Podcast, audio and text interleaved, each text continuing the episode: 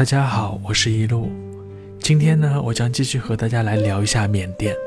那么今天呢，我们将和大家来聊一下缅甸的概况，它的城市和它值得去玩、去看的地方。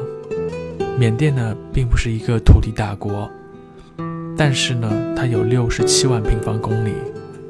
在这个六十七万平方公里上呢，命于了一个佛教大国，几乎缅缅甸的每一寸土地都会与佛结缘，旅游更是如此。可以这么说，缅甸的每一处寺庙、每一处佛塔，都有着它自己的故事，有着它自己的历史，都是一处景点。在这个处处都是景点的国度，我觉得有这么几个地方不得不提。也是我想推荐给大家的。说到推荐，首先会想到的便是仰光，这个曾经的首都，目前缅甸最大的国际化城市。它的作用就像是中国的上海一样，有着丰富内涵的过去、现在以及未来。其次呢，则是缅甸的第二大城市曼德勒。也就是旧时缅甸王朝最后一个都城，这里有着被完整保留下来的古城遗迹，它的地位就像是中国的西安或者南京这样。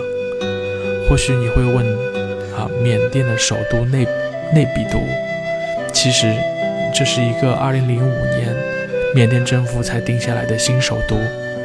个人觉得呢，它的意义更多的是从战略的角度来考虑。其规模和体量与我们的首都北京相差还是非常大的。从旅游的角度来说，缅甸除了以上几个城市外，还有蒲甘和英莱湖值得大家花时间去慢慢的感受。值得注意的是，在一路老师的眼里，缅甸并不是一个适合走马观花看景点的旅游国度，而是一个需要花费时间细细品味的地方。蒲甘的美，不仅仅是看万千佛塔沐浴在金色阳光中的灿烂光芒，更是去体验缅甸大千佛塔的博大精深。而英莱湖，则是一个体验真正缅甸生活风情的好地方。您可以尽情的泛舟湖上，静静的享受。渔民们最传统的单脚划船捕鱼方式，成为了当地一道亮丽的风景线。也成为了摄影师眼中不可多得的画面。无论是仰光、曼德勒、蒲甘，还是英莱湖内比都，都是缅甸极具代表性的地方。